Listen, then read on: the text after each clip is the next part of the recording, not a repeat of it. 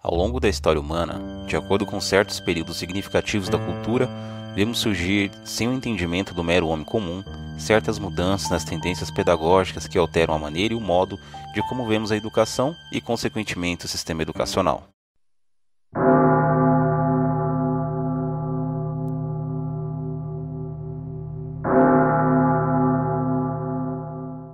Durante os anos de 1933 e 1945, o nazismo obteve o controle sobre o sistema educacional alemão e decretou que fosse tirada dos pais e das autoridades locais a obrigação do ensino formal.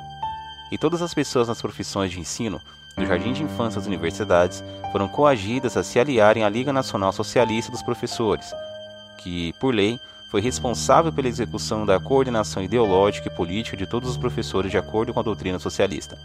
Tal alteração tinha como finalidade incutir nos alunos os pressupostos da ideologia nazista.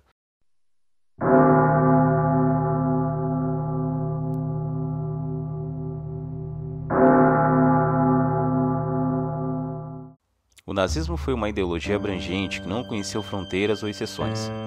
O objetivo de Hitler era criar o clima social, político, cultural, educacional e moral por meio de diversos aparelhos de controle, o que incluía a educação.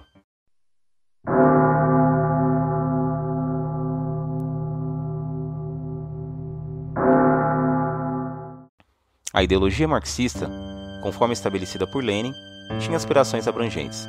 A Revolução de Outubro de 1917 criou o Narcompros, o Comissariado do Povo para a Educação, centralizando e monopolizando toda e qualquer instituição de ensino. O Estado deveria se tornar o educador, o novo pai. Sob o comunismo, os papéis se invertem de tal forma que os lares e as escolas refletiam e perpetuavam a agenda do partido. As crianças deveriam odiar o capitalismo e exaltar as virtudes do socialismo. Exemplo clássico de como uma geração inteira de pessoas foram doutrinadas a aceitar apenas um ponto de vista da realidade. A escatologia marxista dava condições à limpeza ideológica do que restava da antiga visão educacional clássica, sendo embasada por uma falsa sociologia.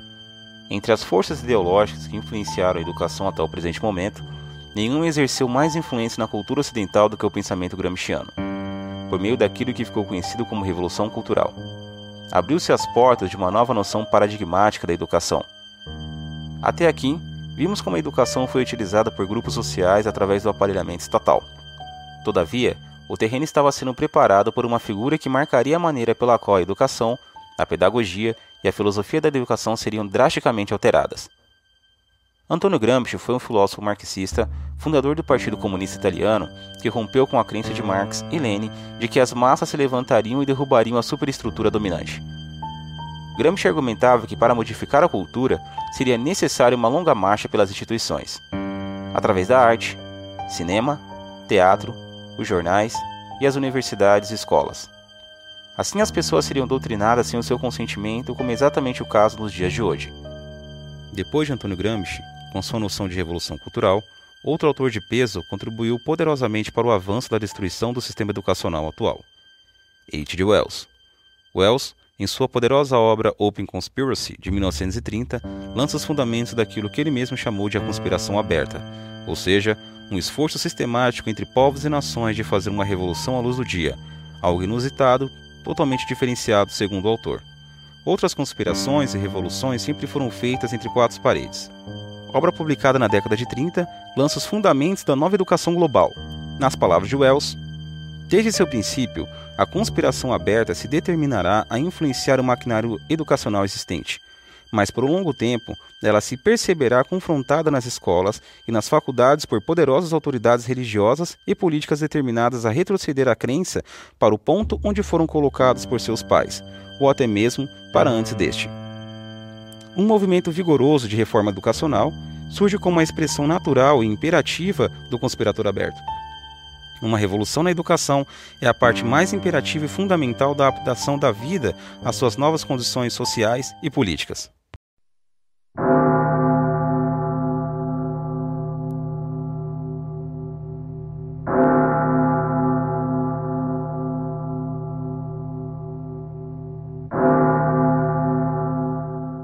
Chegamos agora no limiar do novo milênio.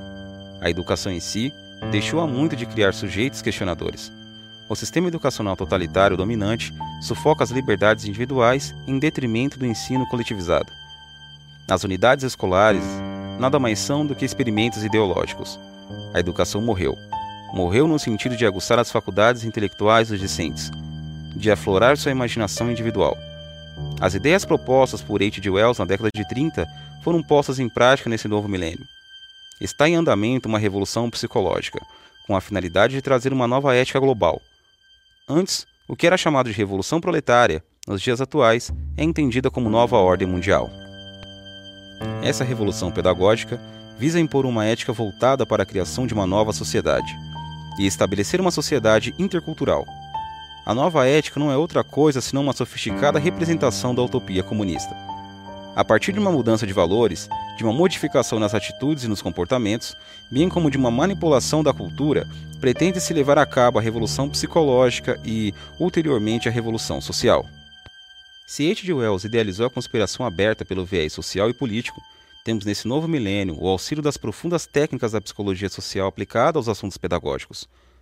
Para atingir esse objetivo, são utilizados os recursos da pesquisa pedagógica obtidos pelos soviéticos e pelos criptocomunistas norte-americanos e europeus, que, segundo o escritor Pascal Bernardin, trata-se das técnicas psicopedagógicas, que se valem de métodos ativos destinados a inculcar nos estudantes os valores, atitudes e comportamentos definidos de antemão. Entre os principais critérios estabelecidos nessa nova revolução psicológica estão asfixia ou subordinação do ensino livre, anulação total da família, testes psicológicos projetados ou já realizados em larga escala. Se antes tínhamos nos revolucionários a classe trabalhadora como agente de transformação social ou cultural, hoje temos na Organização das Nações Unidas, a ONU, a mola propulsora dessa revolução psicopedagógica dos assuntos educacionais. A aplicação desse plano assombroso está submetida à teoria de sistemas. Um problema sistêmico influi na totalidade de uma sociedade, ou ao menos sobre diversos de seus subsistemas vitais. De forma que podemos entender a teoria de sistemas como um esforço de elaborar teorias que abarcam outras noções dentro de um dado problema.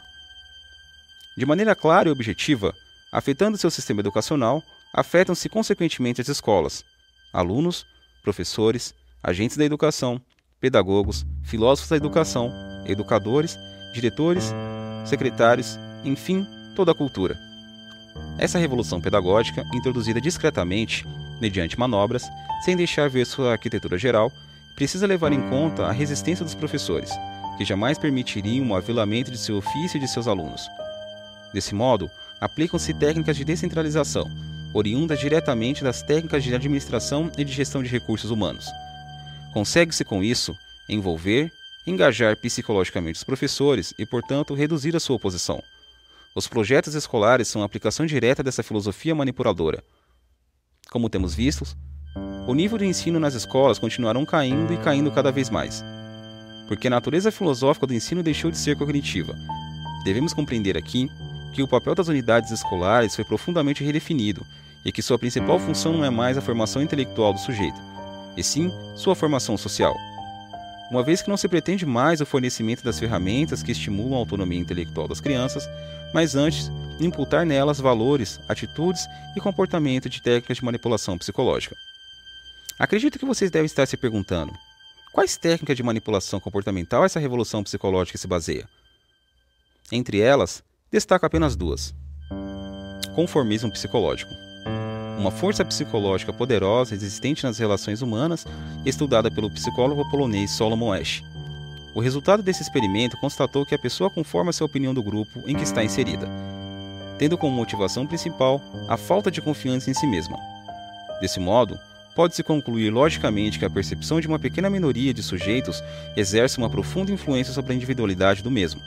Temos aqui um contraste claro entre a opinião dos professores do corpo docente versus a opinião do aluno. Dissonância cognitiva, elaborada em 1957 pelo psicólogo Festinger. O experimento constatou como nossos atos individuais modificam nossas crenças, atitudes e valores.